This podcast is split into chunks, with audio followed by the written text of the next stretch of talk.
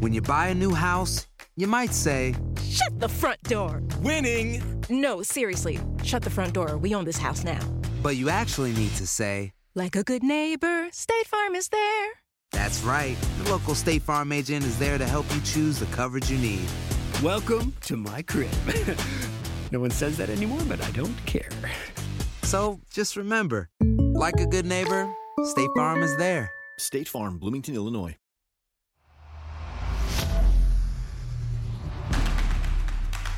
Algunos le llaman intuición, ingenio, ocurrencia, viveza, chispa, colmillo, pasión, entrega o simplemente corazón. Nosotros le llamamos creatividad. La creatividad latina está en todas partes. Solo hay que saberla encontrar. Somos agujas en el pajar. El podcast que busca y encuentra la creatividad latina en los Estados Unidos. Comenzamos.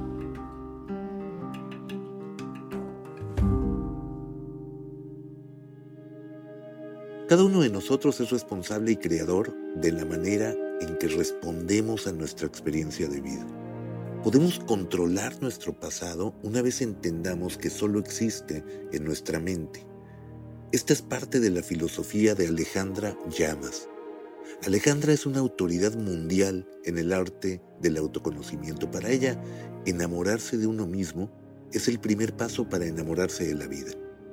Alejandra es autora de 10 libros bestsellers en Estados Unidos y es fundadora del Instituto MMK.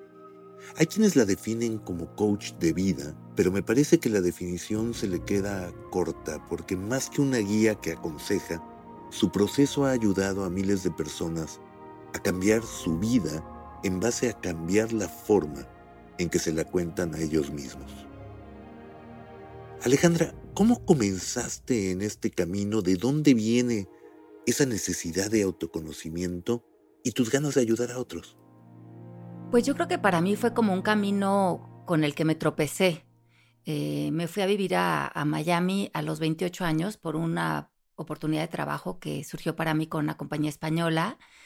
Y, pero ese año yo me divorcié, eh, bueno, me cambié de país, me, extraí de, mi cultura, de México, murió mi padre y eh, arranqué con esta compañía eh, muy exitosa eh, que hacía management de cantantes como Miguel Bosé, Alejandro Sanz, y yo hacía toda la representación de ellos para Latinoamérica, pero de la mano de mucha angustia, como muchos ataques de pánico en los viajes, en, en el pues en todo lo que hacía. En, uh -huh. Y decidí en un momento dado tomarme un tiempo. Eh, yo siempre he tenido como muy buena ética de trabajo, muy buena ética profesional. Como que siempre he sentido que en esa área de mi vida me va a ir bien. Tengo como esa certeza, pero no en la emocional. Y decidí tomar mis ahorros y, y, y darme un tiempo para, para estudiar, para leer. Y al principio fue bastante autodidacta mi, mi, mi camino. Empecé a leer todo lo que cayera en mis manos, desde Milán Kundera, toda uh -huh. Gandhi, todo tipo de filosofías. Eh, yo pensaba, si existe una persona en el planeta que ha podido conquistar su vida en paz, yo quiero poder saber y aprender y reconocer que, que aprendió ese ser humano para que yo pueda vivir así mi vida y lo demás a partir de eso se va a ordenar. Y a partir de esto eh, pasaron un par de años, me certifiqué como maestra de yoga eh, y empecé a, a, a, cambiar mi vida, a cambiar verdaderamente la manera en que yo vivía dentro de mí. Y una amiga me dijo, oye, tengo esta otra amiga que está pasando un mal momento, quería ver si la podías ayudar. Uh -huh. Yo en este momento ya te, estaba, me había casado en Miami, tenía dos niños chiquitos que ahora ya están en la universidad y le dije, si quieres, ven, eh, ven el lunes eh, y cuando yo ya duerma a los niños, podemos platicar de lo que yo he aprendido. No tengo nada realmente muy sólido que enseñarte, pero algo de lo que a mí me ha funcionado. Y esa una persona que iba a venir a que le ayudara, se volvieron de repente 50 personas todos los lunes en mi casa. Mm. Y mi mamá, que era psicóloga y había estudiado maestría en terapia familiar y traía esta vena de eh, las humanidades, me dice, Ale, creo que tienes aquí algo, algo sucediendo, eh, ¿por qué no te preparas más? Tienes un marco teórico más grande. Yo no tendía tanto hacia la psicología y ella me habló de esta nueva tendencia que se llamaba coaching ontológico. Investigué, había una certificación en Minneapolis, Minnesota, y me fui a certificarme. Eh, pues esto yo creo hace más de 15 años. Eh, se iniciaba el, el coaching en, eh, como algo que pues que nadie entendía muy bien de qué iba o qué era o si era una moda o qué. A mí me encantó, transformó mi vida, lo entretejí mucho con lo que aprendí en, en mi certificación de yoga y meditación. Y mm, se me, se me hizo que la certificación fue muy poderosa en su momento, pero eh, para mí estaba muy eh, echada para afuera, como muy como lo hacen la cultura americana, muy para conquista de metas. Y yo seguía con esta idea de la conquista interior primeramente. Y ya después de esto eh, entretejí lo que era el coaching con el Tao Te Ching, eh, que fueron reflexiones que hice de esta filosofía que es muy armónica ante la vida y, y, y empecé a hacer reflexiones de cómo se podía combinar el Tao con esta filosofía tan vanguardista como era el coaching y ver si podían emanar en común y de ahí se publica mi primer libro que es Una vida sin límites. Este entretejer que hiciste entre tus lecturas, algunas filosofías antiguas y la parte académica de tu certificación, ¿eso es lo que hace único al proceso que creaste? Y platícame qué es el Instituto MMK. Sí, eh, la escuela que tiene 15 años operando a nivel mundial, que fundé, eh, eh, bueno, hace tiempo en Miami, creo que ha sido un organismo vivo, como todos los organismos que contienen conocimientos. Eh, nace de esta intención de sí hacer algo basado en el coaching ontológico, o sea, que tenemos las bases del coaching, que son la biología cognitiva, que son la física cuántica, la neurolingüística y la filosofía de Heidegger, pero esta es una plataforma, una de las piernas de la certificación. Para mí se empieza a construir también con otro tipo de técnicas y metodologías que abarcan el trabajo de la conciencia, el trabajo de, pues de un, no quisiera llamarlo espiritual, pero sí se vuelve un trabajo espiritual, un trabajo interno, un trabajo de quiénes somos más allá de este cuerpo y qué nos sostiene y dónde se está llevando a cabo nuestra realidad. Entonces, hablamos de los pilares del ser en la certificación que tienen que ver con los pensamientos, las declaraciones, las creencias, el cuerpo emocional, la influencia cultural. Em, y hacemos a través de métodos y técnicas una intervención en esos pilares que hay en cada uno de nosotros para ver si estos están basados en la autenticidad de cada uno de nosotros o si están sostenidos por la programación, que sería un sistema de creencias basados como en el miedo, en la limitación y en la, en la densa influencia cultural que hay en casi todos nosotros. Como mexicana tú emigraste a Estados Unidos y traías tu influencia cultural. La cultura mexicana es bastante fuerte. Y de alguna manera eso nos pasa a todos los latinos que llegamos acá. Traemos eh, la cultura de nuestros países de origen. ¿Tú crees que ese acarrear de nuestra cultura es un pro o nos juega en contra? Como todo en la vida, va a ser juez el, el observador. Si el observador se queda con una historia, una narrativa de que es muy difícil salir adelante aquí, que es difícil adaptarse a esta cultura, que es una tristeza dejar nuestro país, pues entonces eso es lo que vamos a salir a ver y a observar y a experimentar, porque es ese poder que tiene nuestra palabra. Pero si cambiamos nuestra narrativa, creo que encuerarnos de nuestra cultura nos hace también vernos en una luz de infinitas posibilidades, donde no estamos con un preestablecimiento de lo que se espera de nosotros. Y aunque llegamos a este país siendo seres anónimos, también tenemos todo el mundo de posibilidades para nosotros porque podemos reinventarnos de la manera en que nosotros querramos concebirnos a nosotros mismos fuera de nuestras tribus, como nuestras familias, nuestra religión o lo, que nos impone la sociedad, porque estamos libres en un espacio donde podemos replantear, diseñar, hacer nuevas declaraciones, vernos en nuevas luces y no sentir estas lealtades a la cultura que a veces se vuelven grandes lazos, que a veces nos reprimen. Y el ser humano tiene tanta necesidad como de pertenecer a estos lazos, a estas fidelidades culturales, y, son tan invisibles a veces en nosotros que a veces la cultura es lo, lo, que, lo que nos aprieta, lo que nos contiene a no explotar, digamos, como seres humanos con nuestra propia autenticidad. Entonces creo que ahí dependerá mucho de la interpretación que tú le des a, a cuál es tu experiencia de vivir esta experiencia de, de estar fuera de la cultura. ¿Implica un cambio de cultura o implica dejar tu cultura para asumir otra? ¿O se trata de un punto medio entre las dos? Yo creo que implica reconocer que no eres ni una ni la otra, que hay una cultura en México que tiene todo un tipo de conversación y de ideologías y de creencias, y hay otra cultura aquí en Estados Unidos y habrá otra cultura en Europa, pero que tú eres libre de estas culturas, que tú en el momento que haces estos espacios de extracción, puedes separarte de la cultura y verte fuera de ella y nada más relacionarte con estas culturas con lo que es funcional para ti. Pero mientras que tú no haces esta extracción, eres un poco como el pez en el agua, que, que, no puede ver que está sumergido en una conversación que lo tiene entretejido y muchas veces amarrado. Uno de los temas importantes en tu proceso es la relación que tenemos con nuestro propio pasado. Es interesante porque para un inmigrante de alguna manera ahí están sus raíces. ¿Cómo, cómo nos deberíamos de enfrentar a este pasado? ¿Cuál es tu concepción? Bueno, es que si, si lo reflexionas, el pasado eh, eh, aparece a partir de un pensamiento, a partir de una memoria. Por lo tanto, el pasado es una experiencia psicológica, es algo que no existe ya, no existe de manera tangible. Y a veces los estudiantes me dicen, bueno, Ale, pero si existieron esos hechos que hoy a lo mejor tienen una consecuencia en nosotros. Y esos hechos en sí no se niega que hayan sucedido, pero esos hechos también quedan como una experiencia cognitiva en nosotros, una experiencia de pensamientos, una experiencia de memorias. Y lo que más sostenemos de esas memorias es lo que recordamos emocionalmente.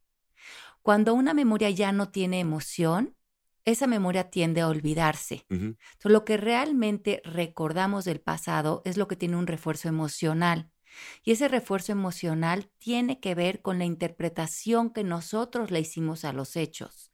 Y esa interpretación siempre va a ser relativa, siempre va a ser personal, porque siempre va a estar cargada en nuestros filtros, en nuestros prejuicios, en nuestras ideas.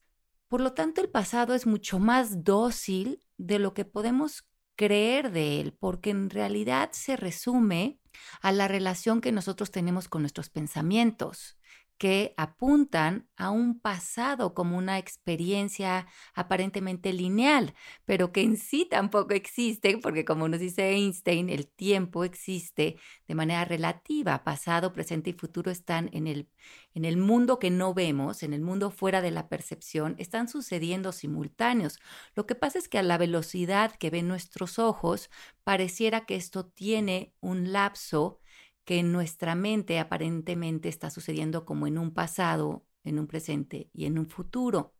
Pero en realidad, si pudiéramos ver el mundo desde los espacios energéticos, que es de lo que nos habla la física cuántica, veríamos que vivimos en un presente constante que se está desenvolviendo y que el pasado se vuelve una experiencia psicológica, mental o cognitiva o una memoria emocional, que es por lo que nosotros lo sentimos real. Y el futuro sería algo a lo que apuntamos, pero es un presente que constantemente se está desenvolviendo y deshaciendo a este pasado y deshaciendo a un vacío, a un espacio inexistente. Esto a lo mejor suena como muy mágico, místico, misterioso para las personas que tenemos la percepción muy pegada en el plano físico, pero para las personas que queremos trascender las vivencias es un gran suspiro porque nos damos cuenta que entonces nada allá afuera tiene nuestro poder, sino que todo en nuestra mente lo podemos arropar con nuevas narrativas, y esto no es negar a lo mejor pasados dolorosos que hayamos tenido, esos se sostienen con el respeto que se hayan vivido, pero en este momento ya no estamos ahí. Entonces, ¿cómo podríamos clausurar esa memoria emocional dándole su lugar, pero de un lugar que podamos resurgir en el presente libres de que eso siga apareciendo como algo que ataca el presente de manera constante?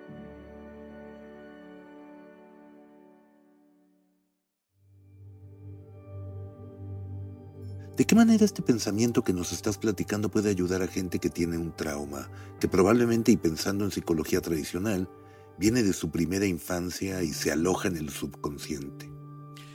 Bueno, yo, con todo respeto y sin desmeritar lo que cada persona haya vivido en su infancia, dentro del proceso MMK, como nosotros no somos una práctica que diagnostica ni tratamos pacientes, eh, eso se lo dejamos con todo respeto a los médicos, psiquiatras y en ese espacio es muy respetable los diagnósticos y las palabras que se usan. Yo eh, respeto absolutamente todas las ramas de conocimiento y de eh, interacción con el ser humano, pero la que yo represento, que es el proceso MMK, nosotros eliminamos estas palabras como trauma o heridas de nuestro lenguaje, porque en el momento en que tú te defines como yo tuve un trauma del pasado, esto se vuelve una declaración y el ser humano sale a evidenciar sus declaraciones, tanto a repetirlas como en patrones, como a vivirlas emocionalmente.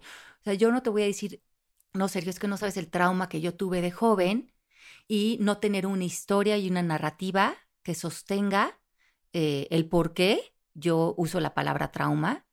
Eh, el ser humano también tiende a exagerar mucho con sus palabras y el ego, ¿no? que es este sistema de creencias muy basado en el miedo, eh, le gustan estas palabras como tragedia, abandono, me hizo. Entonces muchas veces estos traumas o heridas eh, las bañamos con estas palabras y estas palabras nos condicionan emocionalmente.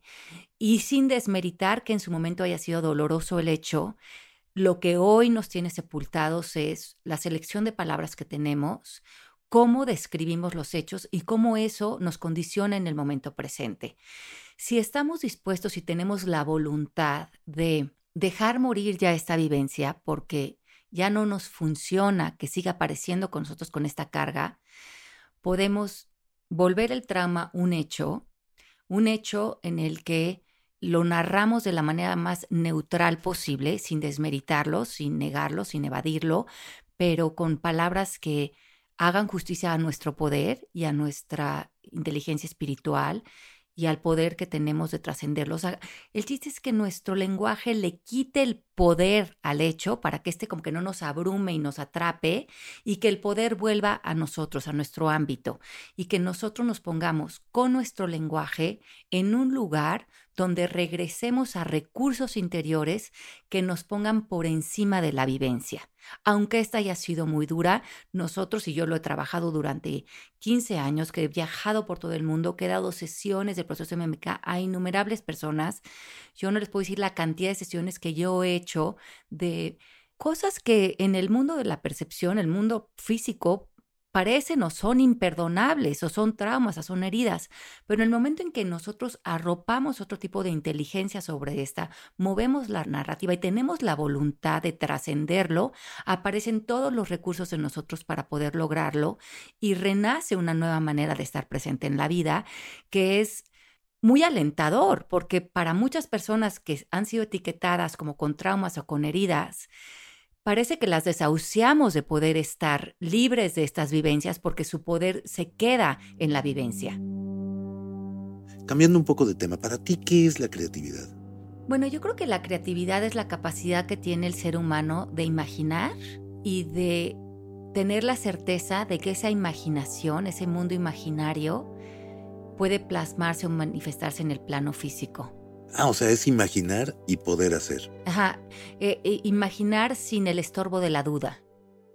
Dice el maestro Neville Goddard, que es el maestro de la manifestación, que eh, todo ya ha sido creado en el mundo de la conciencia, que nosotros nada más somos como impresoras 3D, que nos alineamos a imaginar y conectar con esa creatividad que es conectar con la imaginación y ser estos vehículos de creatividad que nos ponemos en función de algo que existe en la conciencia pero que no se ha plasmado en el plano físico. Y ser ese canal creativo de conexión a partir de estar en inspiración, que es estar en espíritu, ¿no? In spirit, inspirados.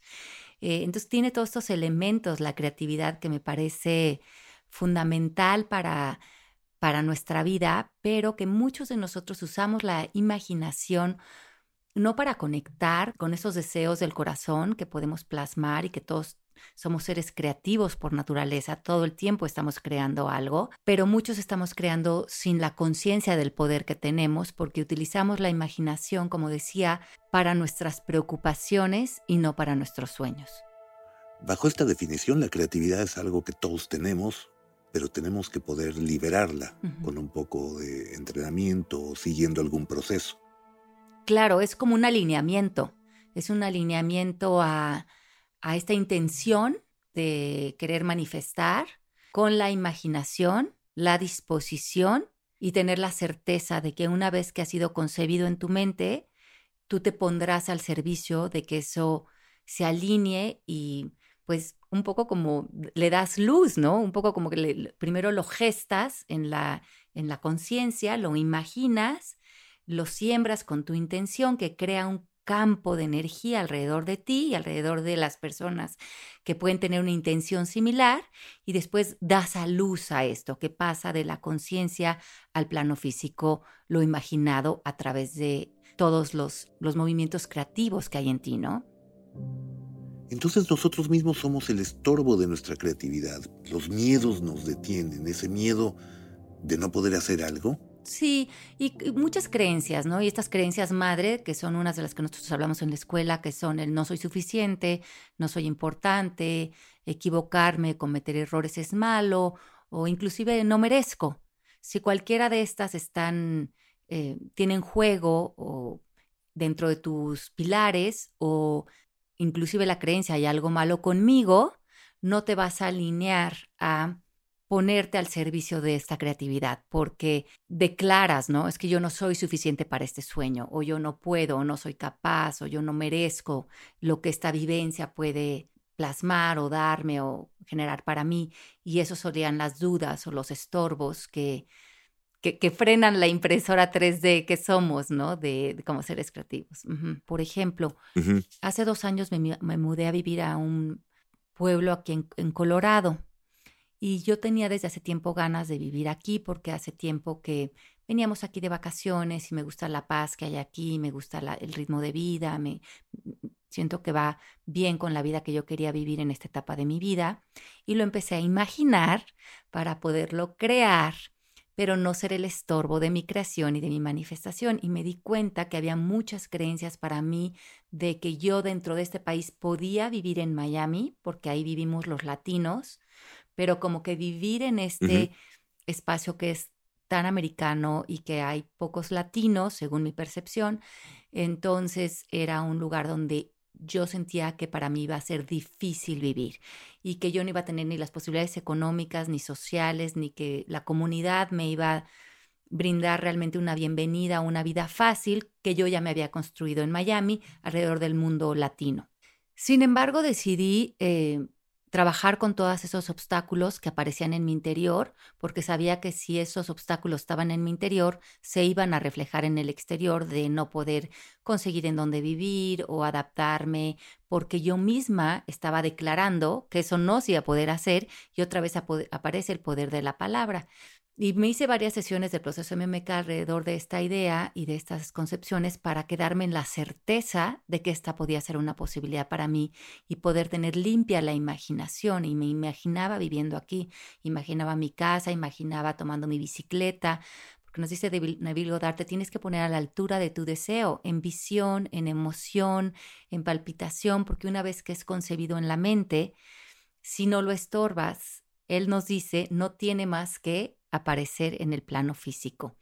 Y, bueno, así sucedió, como suceden las cosas cuando te alineas a ellas, mágicamente en un lapso muy corto de tiempo, como dos meses, apareció un lugar en donde nos pudimos cambiar.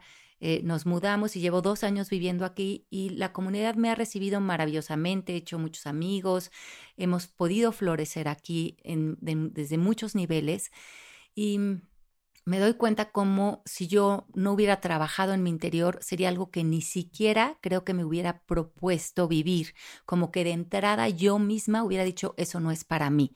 Bueno, ni siquiera creo que hubiera llegado a eso, ni siquiera me lo hubiera propuesto.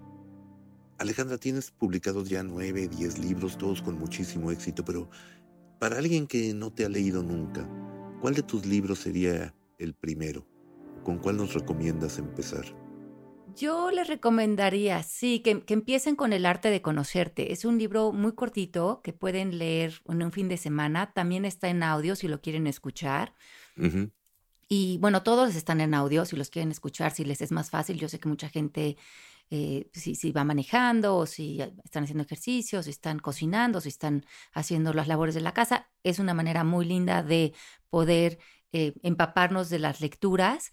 Y el arte de conocerte creo que es un primer libro para un para abrir boca a este, a este nuevo lenguaje, a este mundo de, de la conciencia, digamos, o de conocernos, o de no sé, espiritual te decía, pero no sé si, pues es que lo espiritual es también lo mundano, lo que pasa es que a veces lo hemos dividido, pero es, toda la vida es espiritual en todo momento también. Entonces, conocer estas otras dimensiones de nuestra vida, pero de una manera muy práctica, muy sólida, muy, que no interviene, que no interrumpe, que no, que no va a chocar ni con tu religión, ni con tus creencias, ni con nada. Simplemente es una propuesta para conocerte y si tienes una religión, pues que seas más auténtico frente a tu religión o si tienes una relación de pareja, estés comprometido con esa relación de pareja de una manera más poderosa, ¿no? Que realmente te conozcas y veas quién estás siendo tú como ser humano frente a la vida. Me gustaría darle énfasis a esta idea de un poco salirnos del cinismo, de este cinismo de de yo no puedo o seguramente para ella fue fácil o eh, seguro tuvo otras oportunidades que yo no tengo. No, yo creo que todo está en la voluntad. Yo me vine a vivir a Estados Unidos y vivía en un colchón inflable y, trabajaba eh, pues de sol a sol en esta empresa y ha cambiado mi manera hasta de cómo me me relaciono con el trabajo, cómo me relaciono conmigo, ha cambiado mi lenguaje y eso ha cambiado mi vida y esa, ese sentido de oportunidades los tenemos todos. Cuando hay un cunero eh, de bebés, eh, no llega el enfermero y dice, bueno, este bebé no es suficiente o este bebé no merece o este bebé, no, todos nacemos con el mismo sentido de posibilidades y hay grandes historias de grandes líderes a lo largo de la historia que a pesar de grandes adversidades, han conquistado porque su visión ha sido em, fundamental en su vida. Yo escribí un libro que me fascinó que se llama Esencia del Líder, donde escribo de 12 líderes que pues nacieron en circunstancias adversas, nacieron con, con, a lo mejor con el, podemos llamar con el pie puesto en el cuello, y aún así utilizaron eso a su favor, eh, alinearon su lenguaje, eh, vencieron sus miedos, nunca se victimizaron, creyeron en la humanidad. Y a mí me inspiró muchísimo escribir ese libro porque me ha hecho no resguardarme detrás de la idea de que como soy mujer no puedo, como soy latina no puedo, como soy mexicana no puedo, como ya tengo 52 años no puedo, como que hay tantos pretextos por los cuales no nos alineamos a nuestra luz a nuestra grandeza, que yo te diría, ¿quién serías sin tu historia? ¿Quién serías si, no te, si te dejaras de contar ese cuento? ¿Dónde están los deseos de tu corazón y te estás comprometiendo a ellos? Y si no, ¿qué te lo impide? Porque todos los recursos están dentro de ti. Alejandra, muchísimas gracias. Tu claridad, la verdad que es abrumadora. Me encanta conocerte y me quedo con muchas ganas de leer, de leer tus libros y voy a empezar con el arte del conocimiento. Te agradezco muchísimo el tiempo. Ay, de nada, Sergio. Muchísimas gracias a ustedes por la invitación.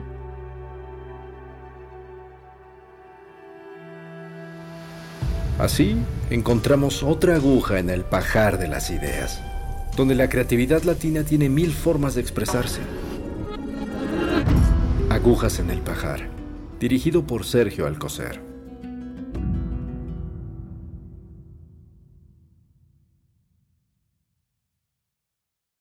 Boost Mobile tiene una gran oferta para que aproveches tu reembolso de impuestos al máximo y te mantengas conectado. Al cambiarte a Boost, recibe un 50% de descuento en tu primer mes de datos ilimitados. O, con un plan ilimitado de 40 dólares, llévate un Samsung Galaxy A15 5G por $39.99. Obtén los mejores teléfonos en las redes 5G más grandes del país. Con Boost Mobile, cambiarse es fácil. Solo visita boostmobile.com. Boost Mobile, sin miedo al éxito. Para clientes nuevos y solamente en línea, requiere AroPay. 50% de descuento en el primer mes requiere un plan de 25 dólares al mes. Aplican otras restricciones. Visita boostmobile.com para detalles.